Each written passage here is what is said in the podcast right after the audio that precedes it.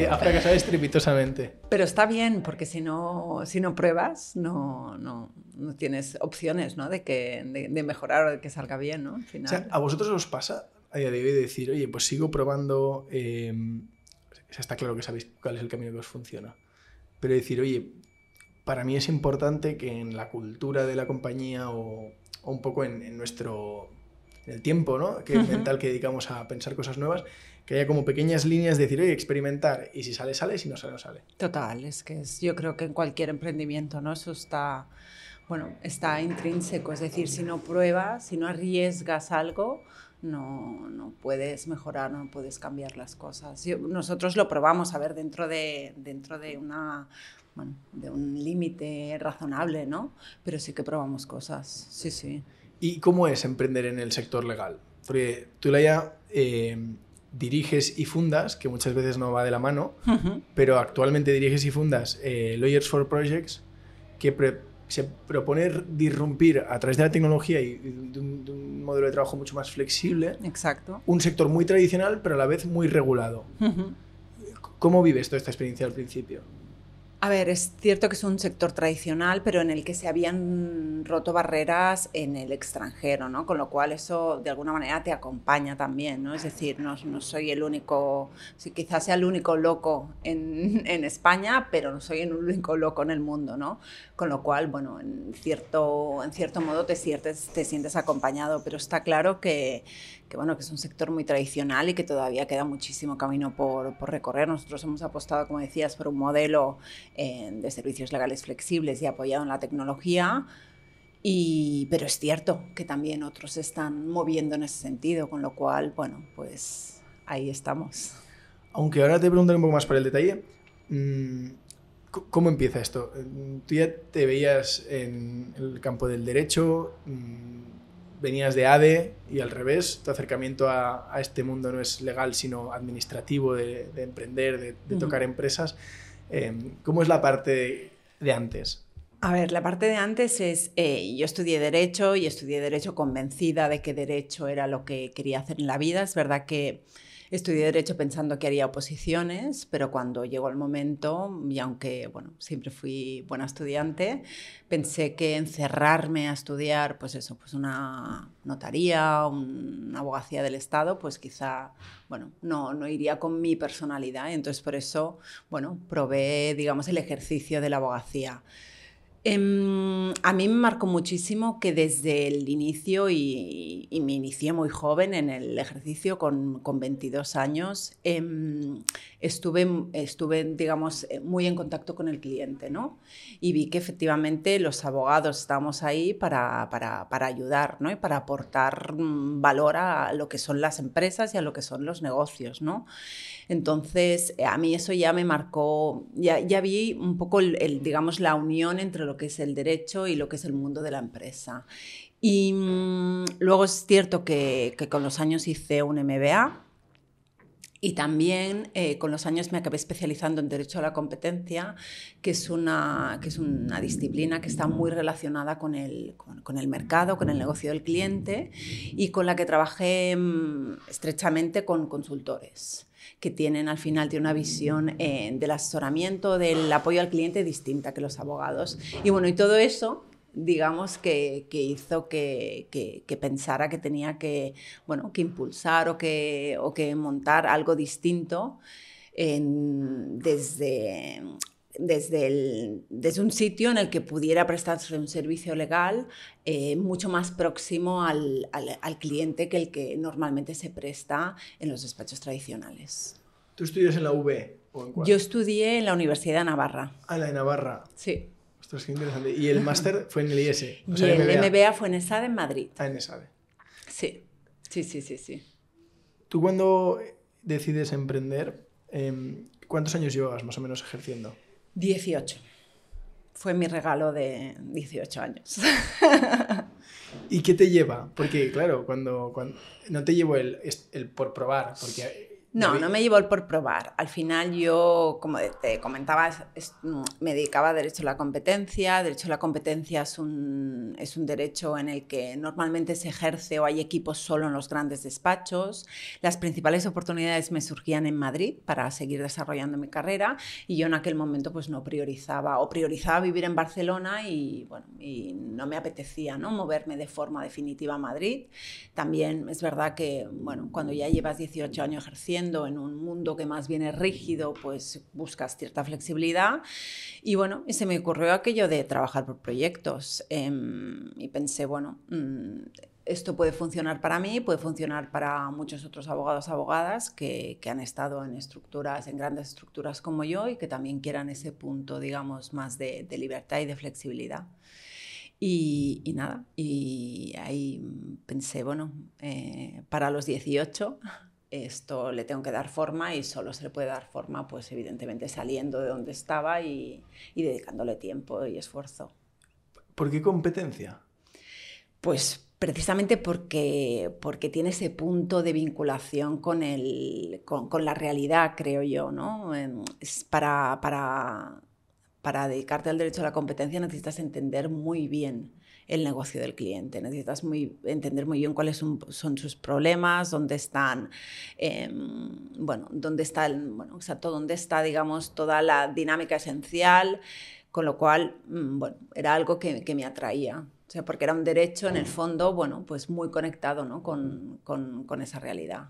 O sea, ¿Está en esa esfera como de los asuntos públicos, del lobby, eh, incluso cerca de política, o, no. no. era lo que tú...? No, no, no, no, no, no, no, para nada. A mí, de hecho, la política no, no es algo que me, que me, atraiga. No, el derecho a la competencia al final lo que, bueno, tiene esa conexión con el mercado, ¿no? Estudia, bueno, pues las, cómo se comportan las empresas en el mercado y hasta qué punto ese comportamiento puede resultar, eh, digamos, em, beneficioso, perjudicial para la competencia, ¿no? Para la sana competencia entre las empresas.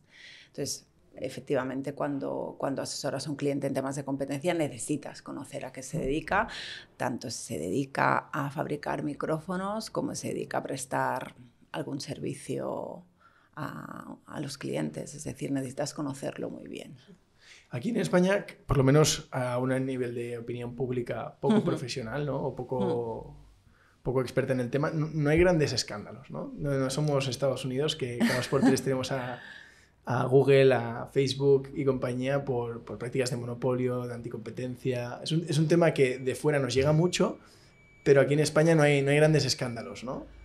Bueno, a ver, hay casos importantes en temas de competencia y ha habido cárteles muy sonados. Eh, pero seguramente, bueno, pues no, quizá no han despertado un interés en, el, en, la opinión pública general, pero desde luego los, yo creo que el mundo de la abogacía, de los negocios y concretamente, evidentemente, los especialistas de, en competencia, bueno, los conocemos y estamos al tanto, pero sí, los hay, los hay. A mí es un tema que me encanta, o sea, me, encanta desde fuera porque me, me, me, parece un poco de thriller, típico libro que si estás paseando en una eh, biblioteca o en una librería, es típico libro que te quedas mirando, ¿no? Que por lo menos te lees la parte de atrás y dices, ¿de, qué irá? Sí. Eh, pues el derecho a la competencia tiene mucho, tiene mucho de eso, ¿no? Al final, los grandes acuerdos entre pues, los operadores de un mismo mercado o los abusos de, de, un operador dominante, es decir, tiene mucho... o las grandes concentraciones económicas.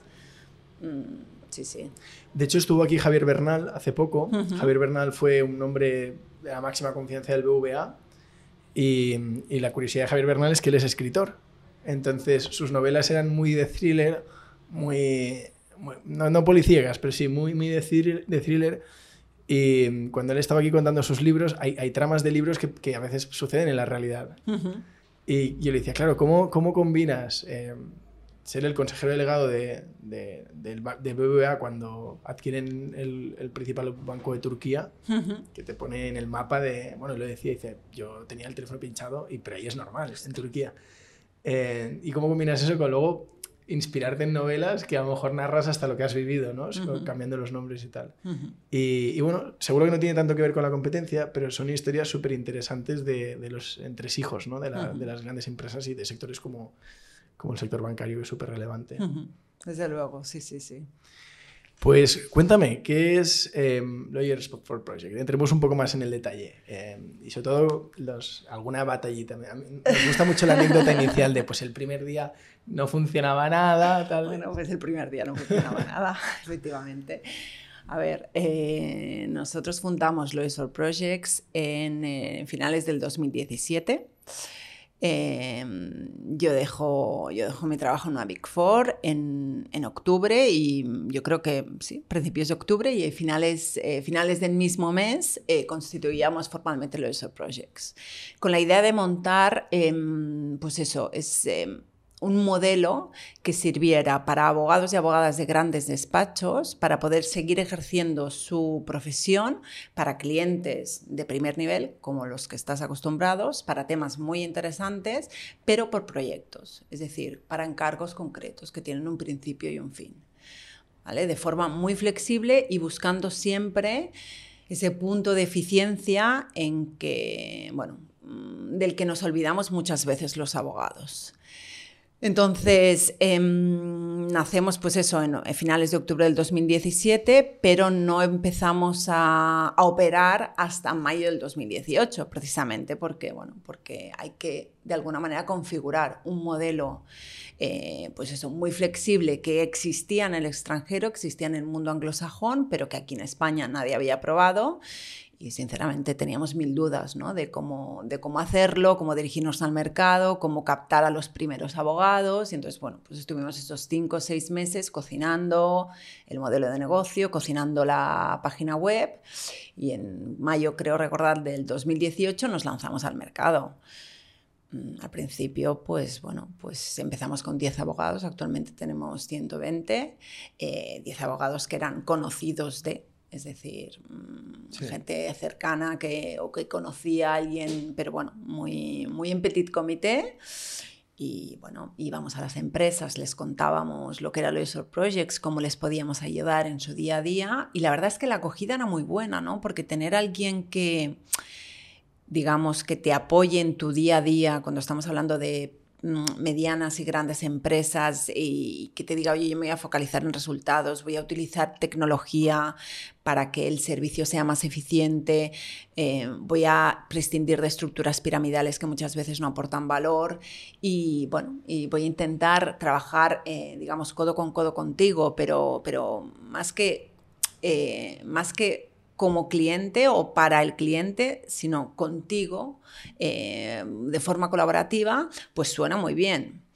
Pero cuando estamos hablando de medianas y grandes empresas que al final están acostumbradas a, trabajar con los grandes despachos o las Big Four, bueno, pues apostar por un modelo nuevo y apostar por una firma nueva, pues es un paso que cuesta muchísimo. Y de hecho, pues el primer año y medio, dos años, bueno, tuvimos proyectos, pero, pero poquitos. Es decir, costaba, costaba.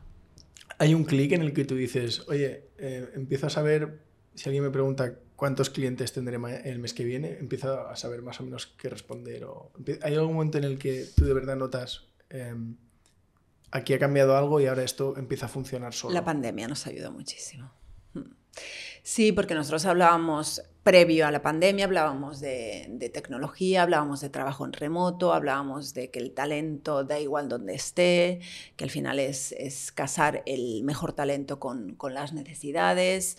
Y claro, ese discurso prepandemia, pues bueno, pues era bastante novedoso en el fondo pasa que la pandemia yo creo que nos ha abierto a todos, eh, una de las cosas buenas que ha traído, las pocas cosas buenas que ha traído es eso, que nos ha abierto a todos en el mundo empresarial un poco la mente a ver las cosas, bueno, o a explorar cosas distintas, ¿no? Y a probar, ¿no? Ese, ese prueba-error, a ver qué pasa, ¿no? Y a ver si funciona. Y ahí sí que notamos un cambio mm, poco a poco, después de los primeros meses, digamos, de confinamiento más riguroso, poco a poco las empresas, oye, pues mm, yo necesitaría a alguien que me echara una mano en remoto y hemos llegado a hacer, pues eso, eh, proyectos eh, para empresas de Madrid, con gente desde Barcelona, desde Israel, desde Mallorca, desde un pueblo de Galicia. Em, y claro, al final puedes aportar muchísimo más si no, si no te centras en la presencia física y en, el, en, el, en alguien que tengas al lado, ¿no? Porque tú, por ejemplo, ¿cuál fue, por, por entender, el, como si comparáramos dos fotos, el antes y el después, el modelo tradicional y el modelo flexible, ¿qué incomodidades notabas en el modelo tradicional? Desde el punto de vista del, del abogado que, mm, bueno, tienes poca flexibilidad, ¿no? Los grandes despachos y las Big Four son muy rígidos en cuanto a su cuanto aportan muchas cosas buenas. ¿eh? Yo siempre digo que somos un modelo complementario desde, desde, el, desde el punto de vista de la voz, desde el punto de vista del cliente, pero tienen modelos muy rígidos. Tú tienes un plan de carrera, tienes que coger los asuntos que te ponen encima de la mesa, tú no puedes elegir en qué trabajar, evidentemente no puedes elegir con qué clientes trabajar, no puedes elegir cuándo trabajar ni cómo hacerlo. Al final, bueno, estás muy limitado por, por el modelo en sí o por, por la firma en sí. En nuestro modelo es al revés, nosotros proponemos proyectos a los abogados y ellos aceptan o rechazan eh, según sus mm, necesidades o, o lo que crean en ese momento, ¿no? Y mm, claro, les da muchísima más flexibilidad. Tú puedes estar pues trabajando seis meses en un proyecto y después estar tres meses de vacaciones, si así lo quieres. Es decir, es totalmente flexible, ¿no? Entonces, eso por el lado del, del abogado y por el lado del cliente, eh, los grandes despachos y las Big Four eh, trabajan con estructuras piramidales, las que tú tienes, pues los juniors, los seniors y los socios, ¿no? Eso está muy bien para determinados temas de determinada envergadura, pero para el día a día del, del, cliente en el que necesita, al final necesita a alguien como muy cercano, que sea una extensión de, de su equipo, esas estructuras piramidales en ocasiones, pues bueno, tienen ineficiencias. Y, nosotros con, bueno, pues con abogados, eh, con experiencia, que al final han trabajado para esas empresas, pero que al final están trabajando hoy en día de una forma muchísimo más, más cercana, pues, pues bueno, pues esas ineficiencias se, bueno, se superan con mayor mm. facilidad. O sea, una de las incomodidades también, o sea, era, se parece un poco al, modelo de agencia de comunicación o, de agencia en general, ¿no? Un mm. poco el, hay un consultor Em, que no es el, socio de la consultora, que lleva varias cuentas a la vez. Hay veces que puede llevar cinco y si el tío es muy bueno lleva ocho, ¿no? Y te decías, oye, aquí hay... Em, me imagino, ¿eh? No, no lo sé, pero dices, oye, como este tío que te está atendiendo lleva ocho cuentas, está tardando más en entregar. Y al final las minutas, pues muchas veces se repercute ese tiempo extra. Si tuvieras a alguien mucho más enfocado en resolver lo que necesitas, lo haría más rápido con lo cual, tienes el resultado antes y además tampoco te repercutiría todo el tiempo que te imputa alguien que lleva ocho proyectos en paralelo. Va un poco por ahí. ¿o Exacto, sí. La estructura piramidal, exacto, es lo que tiene, ¿no? Al final, eh, bueno, en ocasiones, pues, eh, bueno, pues se pierde información porque no baja para abajo o al final la gente que está, bueno, que es más junior, pues no tiene la experiencia necesaria o el conocimiento necesario. Y entonces, para el día a día de una empresa eh, de cierta complejidad que al final va muy rápido, pues tú necesitas, pues eso, pues igual necesitas solo un interlocutor que te resuelva el problema y que no de alguna manera no baje eh, la cuestión para abajo, ni necesite subirla para arriba, ¿no? Sino que sea esa misma persona la que te resuelva em, esa cuestión. Si además eso le añades eh, un enfoque metodológico de gestión de proyectos, que es lo que hacemos nosotros, es decir, nosotros no nos encargan un asunto y no ponemos el cronómetro y, y vamos haciendo, ¿no? Sino que mm, analizamos el asunto, analizamos cuál es la necesidad, determinamos qué es lo que vamos a hacer, es decir, establecemos pues, unas actuaciones, unos hitos a conseguir, un calendario, todo como muy transparente y muy focalizado a obtener el resultado que, que se ha acordado con el cliente. Y además puedes añadir una capa tecnológica, porque hay herramientas tecnológicas que te ayudan a ganar eficiencia y sobre todo también a mejorar la experiencia de cliente pues, pues bueno, pues mm. es, es, como redondo, ¿no?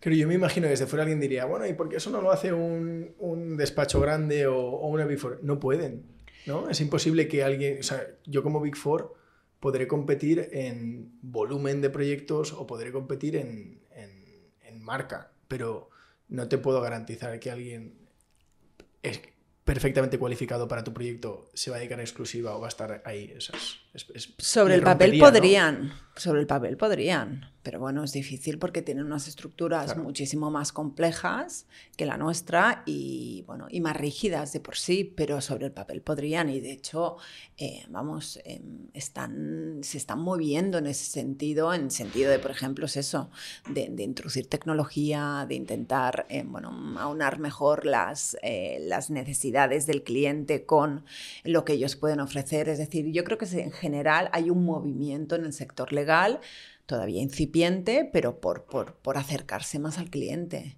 precisamente porque las empresas lo están, lo están, lo están exigiendo. Hmm. Bueno, tú esto como emprendedor a lo mejor lo percibes de una manera distinta. Desde fuera es muy fácil decir, tú cuentas un proyecto ¿no? que, hmm. que pretende irrumpir alguna parte de, de, un sector tradicional. Y la gente siempre te dice, bueno, ¿y por qué no lo hacen ellos? ejemplo, Netflix o alguna de estas. Bueno, pero lo harán las propias productoras de cine. Es imposible. O sea, buena suerte, ¿no? Cambiando tu modelo de negocio mientras sigues dando negocio a, todo el legacy que tienes. O sea, muchas veces la gente lo primero que piensa es, no, te lo van a copiar. Eso puede ser que te lo copien. Sí. llegarán más tarde y te lo pueden copiar. Pero pretender que la innovación venga de los que ya están dentro eh, desde fuera es lo fácil, pero por dentro te das cuenta de que las cosas no funcionan así, que es, muy poco probable que eso sea lo que pase, ¿no? Sí, es poco probable, pero es verdad que hay empresas que consiguen pivotar su modelo de negocio y adaptarse a los cambios. Hay empresas que mueren por el camino. Eh, y otras que consiguen, ¿no? que tienen esa visión eh, bueno, a medio largo plazo y que consiguen pivotar el, el modelo. Pero bueno, en servicios profesionales eso no siempre ocurre porque esa visión normalmente a largo plazo mm, es difícil tenerla. Eh, es difícil tenerla porque al final, bueno, pues, eh, bueno, los, em, digamos, los socios, las socias, que de alguna manera dirigen las compañías, pues están ahí por un plazo determinado, con lo cual, bueno, pues es, es normal que no se piense tan a largo plazo. Pero bueno, están habiendo movimientos, ¿eh? Y yo, por ejemplo, ayer em, en, una, en, una, cena que tuvimos en, con ocasión de la asociación de la que formo parte, que es Women in a Legal Wall, eh, comentábamos ¿no? Eh, los movimientos que están haciendo y algunos despachos de referencia para precisamente bueno, introducir bueno, mm, variantes que, que, que mejoren ¿no? ese servicio tan, bueno, tan tradicional tan basado en el, en, el, expertise técnico que está muy bien, pero que en ocasiones no es suficiente para, para, para, dar un buen servicio al cliente. ¿Y cómo lo están haciendo? ¿Son divisiones nuevas que se crean o es las divisiones que ya están operando que empiecen a introducir nuevas prácticas? Em, yo creo que son divisiones nuevas. No lo conozco en profundidad hoy en día porque ya no estoy en ese circuito, pero yo creo que la mayoría están apostando por hacer divisiones nuevas que de alguna manera pues, bueno, pues empujen ¿no? esa, esa forma distinta de hacer las cosas. ¿Esto se llama Legal Tech o no es eso? O sea, ¿cómo se llama esto? Yo siempre hablo de lo que es innovación en general, porque agrupa, es verdad que el legal tech es una parte importante de la innovación en el sector legal, o la tecnología aplicada al servicio legal es una parte importante, pero no solo eso, la innovación no solo es tecnología, o sea, mucho más allá de, va mucho más allá de la tecnología. Pues es una parte importante hoy en día la tecnología y eso no se puede negar. ¿Cómo es un poco el, el, mapa del cliente. os conozco, entro en contacto con vosotros. Eh, hablabas algo de, mucho de, software, que, una parte importante de la experiencia ah. pues, es conectarnos con el cliente y demás. Yo, me lo estaba imaginando como un SaaS en mi cabeza. no, porque esa parte la tenemos, eh, es interna todavía. No, todavía no hemos dado el paso de que el cliente, digamos, em, el año pasado instauramos, eh, bueno, incorporamos una herramienta de inteligencia, incorporamos inteligencia artificial para hacer ese match entre las necesidades del cliente y los mejores perfiles para cubrir esas necesidades, pero eso de alguna manera es algo interno que todavía no, no le hemos dado acceso al cliente. Seguramente será una segunda fase, una siguiente fase, pero tenemos que de alguna manera testearlo que funciona a la perfección para no, para no equivocarnos. ¿no? Em, el cliente ahora mismo entra en contacto con nosotros por vías tradicionales. Es decir, no, nos conoce porque, porque ha sido cliente, nos conoce porque le hemos llamado para presentarle el servicio, nos conoce por, por prensa, por redes sociales y entra en contacto con nosotros de una manera tradicional todavía. Em, sí que es verdad que en el proyecto, como te decía, pues intentamos hacer las cosas de forma distinta para que, para que la experiencia eh, pues, pues sea más reconfortante ¿no? a nivel de cliente, pero ahora mismo entra de forma tradicional y somos nosotros los que a través de las herramientas internas pues configuramos el proyecto y configuramos los perfiles de, que más se adecuan. Claro, a mí el modelo me parece brutal, porque yo soy una persona absolutamente ajena al mundo legal, hmm. entonces voy a ser incapaz de elegir a la persona correcta, aunque me, aunque pongas un mosaico de caras, claro. que es típico de web de, de, bufetes, ¿no? Que conócenos y, te sale un mosaico y dices, la, paradoja de elegir, ¿no?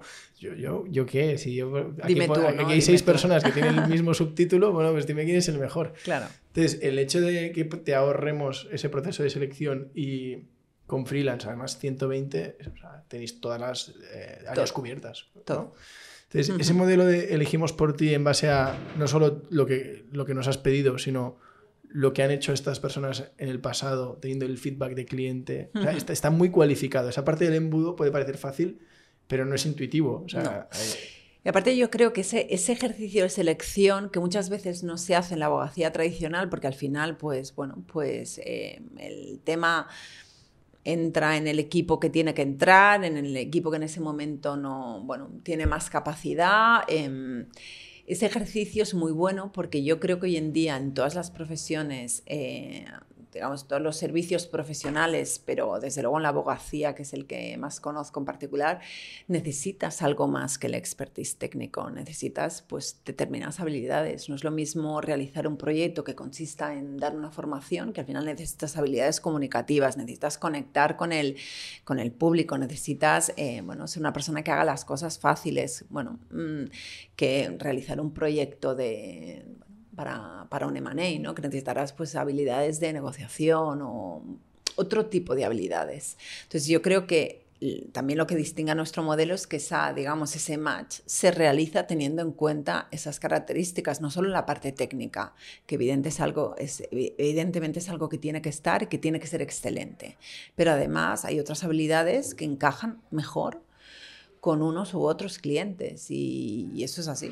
Y, yo creo que en eso puedes de alguna manera diferenciarte en un mundo en el que es difícil diferenciarse, ¿no? Y eso es un, es un valor diferencial. Sí, del listado de abogados con los que trabajáis, em, ¿se da el caso de que haya gente que tiene un trabajo pero en, lo compagina con proyectos concretos? Sí, hay gente que tiene un trabajo son los menos, ¿eh? pero hay gente que tiene un trabajo, no sé, pues, pues part-time, por así decirlo, y, que además colabora en proyectos con nosotros, o gente, por ejemplo, que se dedica mucho a la formación y que colabora en, colabora proyectos con nosotros, y también hay gente que tiene sus propios clientes, dos o tres clientes, y que además colabora en proyectos con nosotros. ¿Qué es lo que mejor funciona? O sea, ¿qué, áreas son las más demandadas? ¿Dónde ves que tenéis un boom, por decirlo de alguna manera? Evidentemente todo lo que es derecho mercantil es algo, es digamos lo, principal, pero bueno, mm, hemos hecho, yo pensaba que este modelo no cuajaría, por ejemplo, para temas laborales, pensaba, o tenía mis dudas, tenía más dudas, o para temas fiscales y efectivamente, bueno, ha funcionado y tenemos tanta, también bastante demanda, pues eso, en laboral, en fiscal, en privacy. Eh, temas de competencia también trabajamos y evidentemente... ¿Llevas proyectos o estás en una parte más operativa de la alguna, alguna cosa puntual he hecho. Mucho más al principio, al principio sí que llevaba proyectos porque lo de Soul Projects era más pequeño y era más manejable, pero ahora con el, bueno, con el volumen que tenemos me es difícil compatibilizarlo. Entonces, si es un proyecto eh, pues más pequeño de algún cliente con el que he trabajado durante tiempo y, oye, Laia, por favor, pues, pues intento, intento compatibilizarlo porque sinceramente me encanta. ¿Y a vosotros mm, os ha supuesto algún dilema alguna vez lo de ser generalistas o hiperespecializados? Em, no, porque eso, ¿cómo lo hemos solucionado? O sea, nosotros en principio es especialización, pero es cierto que hay algunas empresas que, por cómo tienen organizada la función legal, el equipo legal interno, necesitan perfiles más generalistas. Y además necesitan perfiles que tengan una experiencia que se denomina in-house, ¿no? que hayan estado también en empresas asesorando desde dentro. Entonces, eso al principio nos costó, pero poco a poco nos fuimos abriendo a ese tipo de perfiles que quizá tengan un punto más generalista y además tienen experiencia en empresa y encajan muy bien eh, para determinados proyectos que, requieren una, experiencia de ese tipo. ¿Cómo, sabiendo esto, ¿cómo captáis a día de hoy? De, ahora lleváis un, bagaje que os habrá dado tiempo a mirar muchos canales de captación. ¿Qué, ¿Qué es lo que mejor os funciona a día de hoy?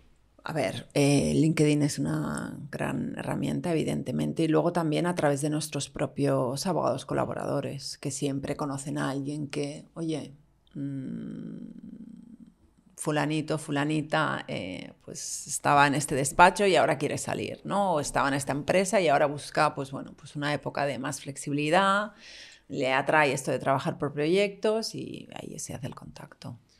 ¿Y, ¿Y seguís ampliando abogados o es sí, una cosa que... hemos bajado el ritmo ahora, em, es decir, durante los primeros pues, cinco años el ritmo ha sido pues, mucho más rápido, pero seguimos ampliando. Tenemos entrevistas cada semana, eh, pero no hacemos incorporaciones cada semana. Es decir, los procesos de selección siguen, pero vamos más lentos ahora. Sí, también tenéis un criterio de contratación, me imagino, más exigente por el, por el tipo de modelo de, trabajo que hacéis, que tiene que ser alguien muy autónomo, independiente que ejecute, ¿no? Me imagino. Exacto. Exacto, sí, sí, sí, le has dado justo ahí en la clave. Es decir, al final, como es alguien que tiene que ser autónomo y que, que, bueno, y que tiene que tomar sus propias decisiones, sin perjuicio de que trabajamos en equipo en el sentido de que nosotros apoyamos ahí si fuera necesario, apoyamos con otros especialistas en el caso que hubiera alguna cuestión técnica que, que para la cual un abogado necesitara ayuda ¿no? para resolver. Em, pero sí que es verdad que, claro, que es, que es muy exigente en ese sentido, es decir, Em, empezamos en cinco años de experiencia y yo creo que la persona con menos experiencia actualmente debe tener entre siete y ocho años de experiencia, pero empezamos en cinco precisamente por esa, por esa autonomía y la media es 15 o incluso superior a 15. eso, hace marca, ¿eh? Mm. Porque muchas, muchas veces es como lo de no, hagas lo que digo, haz lo que hago, ¿no? que muchas veces es, es, fácil decir que contratamos talento senior pero luego, y, luego haces preguntas que pueden ser incómodas en el mm. sentido de decir, espera, voy a pararlo un segundo. Sí, vamos a cortarlo. Lo curioso es que tengo, no sé cómo ha podido sonar porque lo tengo en modo sin llamadas. ¿Está grabando ahora? Sí, lo que pasa es que vamos a ah. hacer un corte. Ah, vale. Porque a mí eso me pasa con si, en algún momento decimos algo y tal, eh, haces el gesto y todo lo vamos editando, ¿vale? Ah, vale. Entonces ahora vamos a cortar y te voy a, coger desde lo de esto hace marca. Vale. Pues esto que dices del talento senior hace marca, porque al final hay, muchas veces es, fácil comunicar y contar lo de, oye, pues nosotros tenemos em, un foco muy concreto en talento senior, gente con una trayectoria balada, y, y luego te sabe mal preguntar. ¿Y la edad media de, de tus empleados cuál es? Por si te dicen, bueno, pues 28. en nuestro caso, Pero en nuestro caso es, verdad. Clarísimamente, sí, sí. Y, y, además es que yo verdaderamente creo que el, que o sea, creo en el talento senior, pero incluso bastante más senior que, el, que los 15 o los 20 años.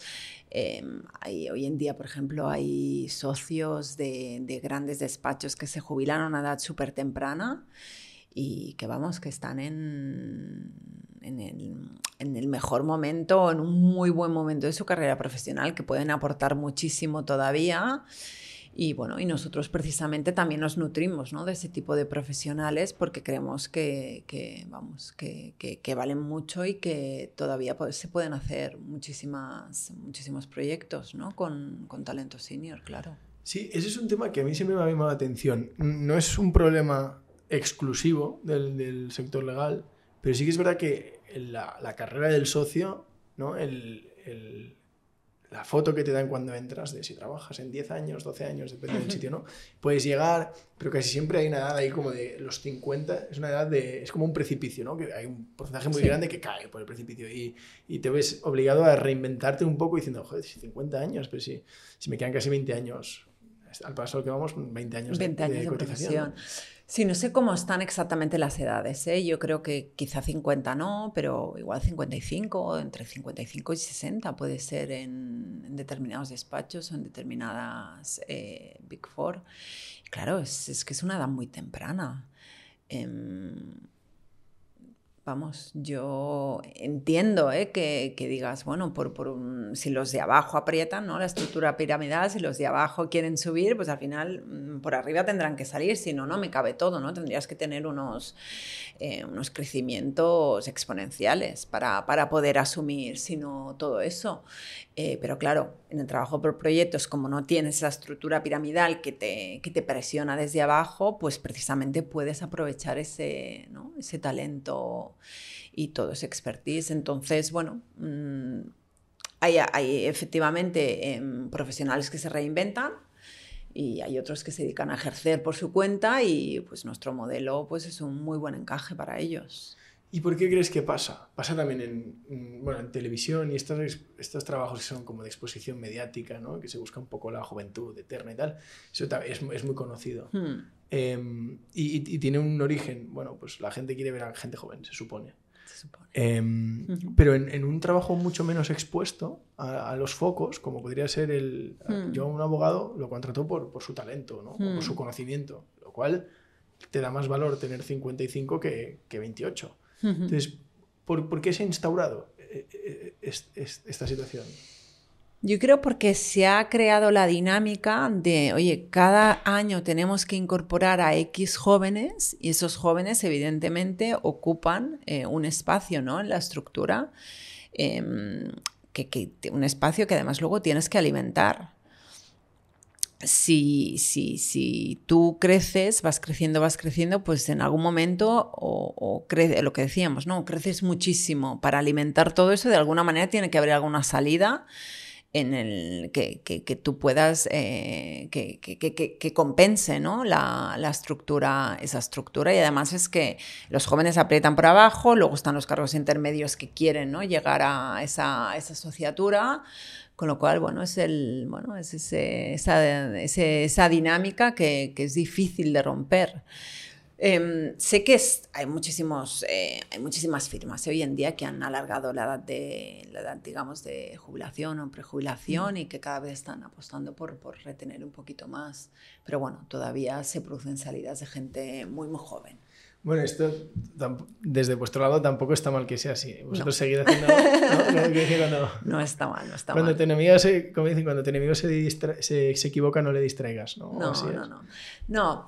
No son nuestros enemigos, yo vuelvo a decir, yo eso es que es, eh, creo que es importante, ¿no? Porque al final creo que cada uno tiene, tiene su lugar y que al final las necesidades de los clientes, de las empresas en el ámbito legal y en el ámbito fiscal son muy variadas y que cada modelo tiene sus eh, ventajas para cubrirlas más adecuadamente en función de cuáles son esas necesidades desde el punto de vista del cliente y también desde el punto de vista del abogado, porque puede haber, por ejemplo, un socio una socia que con 55 años le apetezca pues tener una vida más tranquila, trabajar con mayor flexibilidad y puede haber quien le interese seguir con la carrera, la asociatura, con, bueno, pues con, la, con lo que comporta ¿no? ese tipo de, de, cargos a nivel de dedicación, a nivel de presión.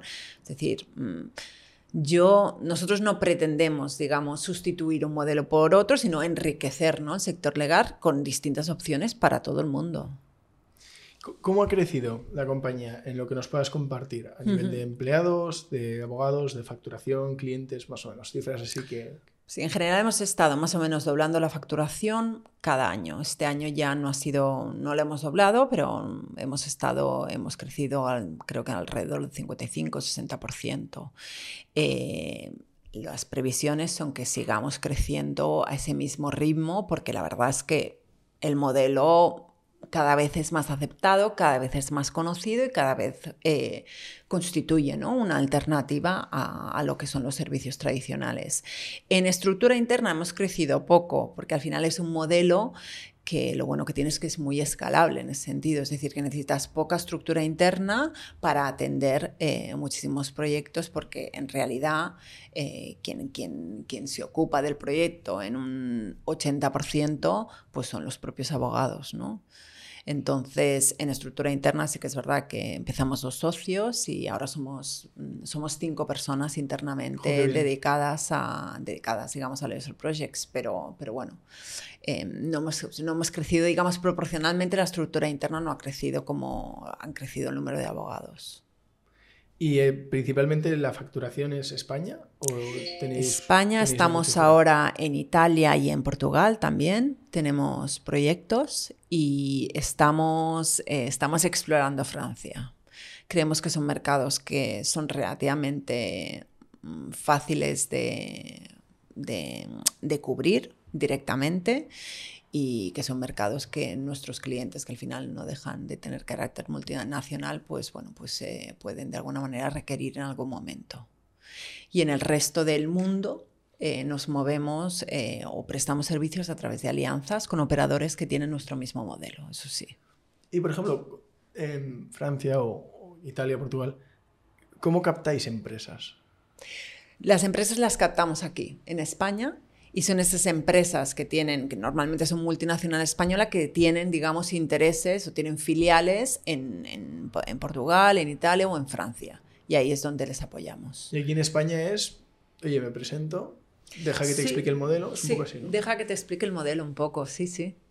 La verdad es que ahora el modelo se conoce y tenemos la gran suerte de que hay empresas que se dirigen eh, por iniciativa propia a ti, que esto es la primera vez que pasa, es, eh, bueno, fiesta nacional, evidentemente, porque de repente que un cliente, mm, además que suelen ser empresas conocidas, pues, eh, pues se dirija a ti de forma espontánea, pues, pues hace muchísima ilusión. Em, y esto me parece que ocurrió, no sé, llevábamos desde luego un año de vida o un año y pico de vida lo teníamos cuando ocurrió por primera vez, ¿no? Ahora ocurre, eh, no, ocurre cada día, pero, pero sigue ocurriendo y muchas otras las contactamos nosotras y, les decimos, oye, queremos venir a contaros el modelo, a ver qué os parece. A nivel de crecimiento orgánico, ¿Vosotras eh, dedicáis tiempo a, crecer en base a contenido? Lo que sería el SaaS clásico de pues, mi blog, mi canal de YouTube, mis redes, creación de contenido, de al final intentar resolver preguntas muy buscables en Google por parte de los que son clientes potenciales para ser la primera opción. ¿Esa, ¿Ese orgánico lo hacéis? O... Bueno, em, lo hacemos a medias. Eh, es algo que tenemos también, un, bueno, que es una asignatura en parte pendiente, pero lo hacemos, eh, lo hacemos, bueno, lo hacemos, difundimos, no creamos mucho contenido propio, pero difundimos eh, contenido que nos parece muy interesante desde el punto de vista de innovación ¿no? y de, bueno, y de, digamos, de, gestión de la profesión más que desde el punto de vista técnico. Eso... Mm, no lo hacen normalmente los despachos, ni las firmas, eh, ni las Big Four, y nosotros creíamos que, que, que era una buena opción para precisamente eh, hacer llegar ese contenido pues, al sector de la abogacía de los negocios. Y de hecho em, empezamos, digamos, compartiendo contenido y ya hace, creo que hace un año ya, em, organizamos eventos eh, físicos en los que juntamos a tres o cuatro ponentes de, empresa, de los equipos legales de empresas que, bueno, que nos comparten su experiencia desde el punto de vista de, cómo funcionó el departamento legal, qué necesidades tienen en, términos de tecnología, qué necesidades tienen en términos de, recursos humanos, cuáles son los problemas en los que se enfrenta a la hora de, relacionarse con el negocio y ese tipo de cosas de las que no se hablaba hasta que, sinceramente, hasta que no llegamos nosotros. Mm. Es muy interesante porque vuestro negocio lo veo muy SEO. Eh, o sea, creo que a la que activéis esas palancas, el, problema será que ahí tendrá que crecer la estructura. Pero sí es verdad que es. Sí. La, parte legal pasa, también con, recursos humanos, con temas administrativos.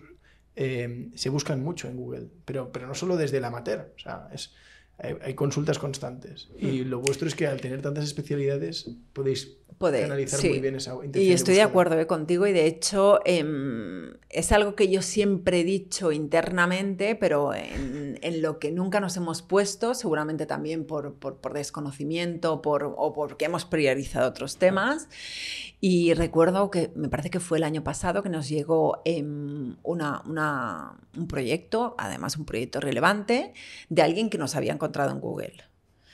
Em, aparte de alguien que dices, mm, que te extraña porque dices, podría haber levantado el teléfono y preguntar a cualquier compañero, es decir, alguien que, que está en el sector, ¿cómo, cómo, ¿cómo se le ha ocurrido buscar en Google, no? Y aquello fue un poco un, el antes y el después de decir, oye, en esto nos tenemos que poner, porque sí. precisamente aquí... Y además es que las... Eh, es que, a ver, las nuevas generaciones y las no tan nuevas, oye, es que hoy en día lo buscas todo en Google. Sí, sí, total. Bueno, ahora yo nos quedamos mayores, ¿eh? porque la gente ahora eh, el, dicen amenaza a Google y amenaza a YouTube, el nuevo buscador que se está convirtiendo en la primera opción para la sí. generación Z, no sé si es Z millennial, eh, no sé, yo, la que viene. Lo, los chavalines, los sí. de 12 años, sí. es TikTok. Buscan en TikTok. Sí. Y además como TikTok ya empieza a jugar con el cerca de ti, al yeah. final cuando la, la base de usuarios subiendo contigo es tan grande, yo ya puedo jugar a que todos esos usuarios que tengo activos en hmm. Madrid o en tu barrio uh -huh. a enseñarte lo que está pasando. Y si coincide con el criterio de búsqueda, pues es, el efecto es, es, magia, ¿no? Porque dices, oye, eh, yo qué sé, una tontería, ¿no? De cómo abrir una puerta si me dejo las llaves dentro. Uh -huh. Y a lo mejor hay alguien eh, a, a, tres calles de ti que te dice, pues en esta cerrajería, tal. Yeah. Y es un ejemplo malísimo, pero, sí. pero, es, pero, dicen que, que está que se está convirtiendo en una amenaza, una más para Google. No, no, verdaderamente es que yo creo en ello, ¿eh? creo que, que, que se va, que, que, eso va a evolucionar, es decir, eh, es, que, es que va a evolucionar. O sea, dentro de cinco años seguramente estaremos hablando en otros términos. Eh, con lo cual, eh, pues las firmas que al final, todas, ¿eh? incluso nosotros, obviamente teníamos una página web que era una mera, era una mera exposición ¿no? de, lo que, de lo que eres, eso va, va, a tener que evolucionar y va a tener que ser una estrategia, digamos, de comunicación digital eh, a la que hay que darle un giro de 180 grados. Sí, sí. sí. Lo, de, lo de, la cerradura es un ejemplo absurdo, pero ojo, lo estaba pensando para restaurantes, ¿no? El, el típico sí. de dónde comer y tal, que yo uso también Google, de que te dice restaurantes en la zona. Sí. Bueno, pues para eso TikTok, para seguro, TikTok. seguramente va mejor. Eh, oye, antes de terminar, ya me gusta mucho um, cuando charlo con, con los invitados, preguntaros qué, hay, qué pasa fuera cuando cerramos la oficina, fuera de tu horario laboral. Uh -huh. eh, ¿Qué intereses, qué, qué, te gusta hacer? Has comentado lo de la, la cena de ayer con, uh -huh. con, con, esta iniciativa que también me parece muy interesante. Uh -huh. No sé, cuéntanos un poco. A ver, la verdad es que, bueno, no tengo ninguna afición que digas mmm, muy particular, pero bueno, tengo, eh, tengo familia, tengo dos hijos y, y, la verdad es que, bueno, pues cuando cierro la puerta del despacho intento dedicarles cierto tiempo porque todavía son, todavía son pequeños. Y luego yo soy una persona social, al final me gusta, ¿no? Eh, me gusta conectar con la gente, me gusta estar con los amigos, me gusta, bueno, pues dedicar tiempo, aparte de la familia, pues eso a los amigos. Además, creo sinceramente que, que bueno, que la vida es eso, ¿no? Eh, la felicidad son, no, es, no es un concepto eh, abstracto, sino que al final la felicidad pues son esos pequeños momentos pues con tu familia, con tus amigos y vamos, y esa es digamos la esencia, la esencia de mi vida. Intento, por ejemplo, practicar deporte, me gusta, eh, me gusta mucho el deporte y es algo que, que, que también creo que es, que es muy necesario ¿no? para, para bueno, para seguir hoy en día y, para, y también para, para, para rendir muchísimo más en el mundo profesional. Ajá. ¿Qué deporte te gusta? ¿Multideporte o hay alguno? Juego a pádel, eh, juego, hago yoga, hago pilates y, y básicamente esos bueno, tres. Más completo, sí, sí. sí. La fiebre del pádel es, es en, en, Madrid ahora mismo te intentas jugar, yo qué sé, coges Playtomic ¿Sí? y y no hay pista para incluso para la semana que viene te va a costar. Ya. es... es... que al final es bueno es, es, divertido bueno yo venía del tenis o sea, siempre he sido bueno hasta bueno más un poco pasado la universidad pues, jugaba tenis pero claro el pádel tiene ese punto quizá de entretenimiento que no tiene el tenis eh, es más fácil eh, pasar la pelota, no necesitas tanta técnica, con sí. lo cual no necesitas tanta dedicación. Y bueno, y en mi caso también tiene un punto social, ¿no? Vas cuatro amigas a jugar a pádel y pues, luego te vas a tomar un vino, ¿no? Y eso Sí. es, es- es Luego- lo mejor. Luego te preguntaremos por un restaurante, que es una parte del cuestionario. pero Ajá. ¿en, qué, en qué sitios, o sea, si vamos a Barcelona, eh, me imagino que controlas mucho más la gastronomía de Barcelona que la de Madrid, ¿no? Sí. Eh, si vamos a Barcelona, ¿qué, qué nos tendríamos que, que no podemos perdernos? ¿Qué, qué tendríamos que conocer? Bueno, a nivel de restaurantes, nombres de restaurantes. em, si vamos a Barcelona. O a lo mejor me dices, sí, este es un sitio que sería más bien un bar, o sea, que, que no, no entra en la categoría de restaurante que a lo mejor te imaginas, pero tiene mucho encanto y, y vale la pena que lo veáis. A ver, em, evidentemente restaurantes muy buenos. Ayer una amiga me decía, ostras, tengo a todos mis, eh, a todo mi equipo de Australia en Barcelona. ¿Dónde les llevo, no? Y entonces yo cogí mi lista de restaurantes que tiene como 40 restaurantes sin probar. sin probar y se la pasé. Eh, a ver, a mí me gusta muchísimo, bueno, muchísimo variar, ¿no? Y sobre todo el probar algo nuevo, entonces siempre estoy captando, no suelo repetir restaurantes. Ah, qué fuerte. Sí, Yo soy todo lo contrario. todo lo contrario, pues yo intento no repetir. Sí, Me gusta descubrir, pero siempre vuelvo a los mismos. Siempre vuelves a los mismos. Pues yo intento no repetir, a no ser que haya una cuestión puramente práctica, que normalmente quiere decir que necesitas cierto espacio con ciertas características porque llevas niños. Claro. En ese caso, pues bueno, pues bueno, pues hay restaurantes que repites porque son más cómodos cuando vas con niños. Para, para familias con, con niños. Para familias con un- niños, un- sí. Un sitio sí. que no falla. Que no Pues falla, mm, no sé, por ejemplo, este domingo en Jardí de las Abadesas, en, en- en Barcelona. O sea, Vale. un jardín bastante, bastante cómodo en el que, bueno, una vez los niños pues, han comido, pues pueden acampar a sus aires. Para niños, desde luego, ese. Eh, para no niños, pues bueno, pues ya te digo, yo siempre intento no repetir y, y probar, y, y probar, probar algo nuevo. Hombre, Una, vez recomendaron Sensapresa. No sé si- no he no, lo he, no he estado tampoco. Em, claro, luego están los clásicos fuera de Barcelona, como el Sella de Can Roca, que por ejemplo, sí, en ese sí he repetido, porque sí? la verdad ese es algo que merece la pena, ¿no? aunque sea solo por, por, por, por la experiencia. Eh, pero yo en Barcelona es que tengo, bueno, tengo algunos pendientes y algunos muy clásicos, como por ejemplo Dos Palillos, no sé si has oído hablar, que este tengo, pero todavía, bueno, todavía no he estado. Em, y hay algunos otros, ahora no recuerdo nombres, pero sí hay algunos, entre esos 40 hay Sí. unos... A mi hermano le gusta mucho el Coura. El Coura está por está bien, sí.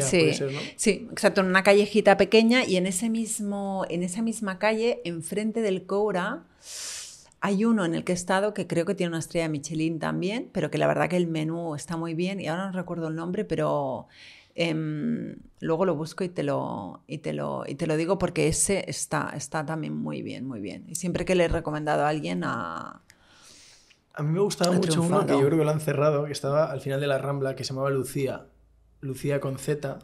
Ah, pues ese no he estado tampoco. eh, pero creo que ya no está. No está. De hecho, a veces yo sigo yendo a Barcelona y me dicen, "Bueno, Lucía lo cerraron hace seis años. Digo, Ujú. "Ya, ya, yo- Sí. Eso es casi como una melancolía, ¿no? Eh, pues este restaurante gustaba. Luego no tenía nada, pero era, era un sitio así agradable. Yo, fíjate, de Barcelona, em, jome, no, no caería en sitios que, que me hayan gustado. Bueno, el Mm. Coura ha estado y es chulo. Sí. Muy, muy pequeño, me sorprendió. Sí. Es, es mínimo, pero, pero Mm. está, muy, está muy bien. Está muy bien el Cobra, sí, sí, sí. Bueno, grandes restaurantes en Barcelona, grandes restaurantes en Madrid también, al final. Sí, en, en Madrid hemos tenido además los primeros podcasts.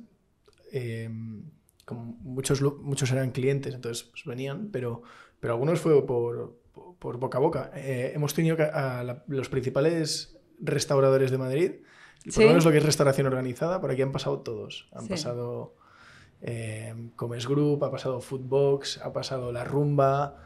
eh, bueno, hemos tenido, tendría que mirar, ¿eh? pero eh, al- al grupo Azotea, que tiene Ajá. Pica Lagartos, Sí. Círculo de Bellas Artes. O sea, bueno, ha venido Flax, Flax and Kill ha estado Sí. aquí, también ha venido Jordi Barri. Sí, que esté en Barcelona, están en Barcelona. A mí, por ejemplo, es un concepto sí. que me gusta mucho. Sí, Este también está muy bien. Comida saludable, divertida y tal. Sí, eh, eso está muy bien. Y de hecho les va muy bien, ¿no? Sí, Sí, sí. sí. Oye, pues vamos a hacer el, el cuestionario. Una de ellas es el restaurante, pero ya la podemos poner un listado, ¿vale? En la respuesta. Eh, una de ellas es una, una canción. Una canción. Em, una canción, a ver. em, Por ejemplo, te diría Coldplay Viva la Vida. Vale. Una aplicación que te encanta. Una aplicación que me encanta. Eh, pero una red social no, cualquier aplicación. Una que digas, joder, mm, qué bien, es un producto hecho para mí, a mí me encanta. Pues, Spotify. Spotify. sí, es- Spotify ya salió, pero es que Spotify es, es la app, ¿eh? Es- Sí, sí, sí, es es mágico. imprescindible. Em, un libro. Un libro. em, a ver. Curiosamente, El péndulo de Foucault. Mira. Mm. Pues no, nadie lo ha dicho. ¿No? Lo ponemos. Y por último, eh, lo último que has comprado en Amazon. En Amazon, lo último que he comprado. Compro bastante. em, lo último que he comprado en Amazon. eh, ah, un libro, un libro para un libro para mi hija, para el colegio de mi hija, sí. Qué bueno. Pero bueno, es Amazon es.